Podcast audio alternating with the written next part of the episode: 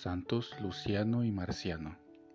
Según el relato de su martirio, Luciano y Marciano, que habían estudiado la magia negra, se convirtieron al cristianismo al ver que sus supersticiones no tenían poder alguno sobre una doncella cristiana. Iluminados por la luz de la fe, quemaron públicamente sus libros de Nicomedia. Una vez que lavaron sus crímenes con el sacramento del bautismo, distribuyeron sus posesiones entre los pobres y se retiraron a la soledad para fortalecerse con la oración y la mortificación en la gracia que acababan de recibir. Más tarde hicieron varios viajes al extranjero para predicar a Cristo entre los gentiles.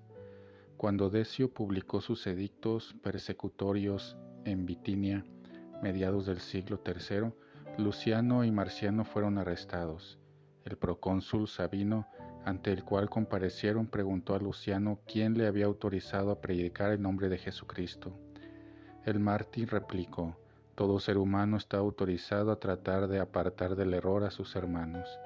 También Marciano se glorió en el poder de Jesucristo, cuando el juez los condenó a la tortura. Los mártires le hicieron notar que en la época en que adoraban a los ídolos y practicaban la magia abiertamente, no habían incurrido en ningún castigo, en cambio ahora que eran buenos ciudadanos, se los condenaba a la tortura. Sabino los amenazó entonces con nuevos tormentos. Marciano replicó, Estamos prontos a sufrirlos, pero de ningún modo abjuraremos del verdadero Dios, pues con ello mereceríamos ser enviados al fuego que no se extingue.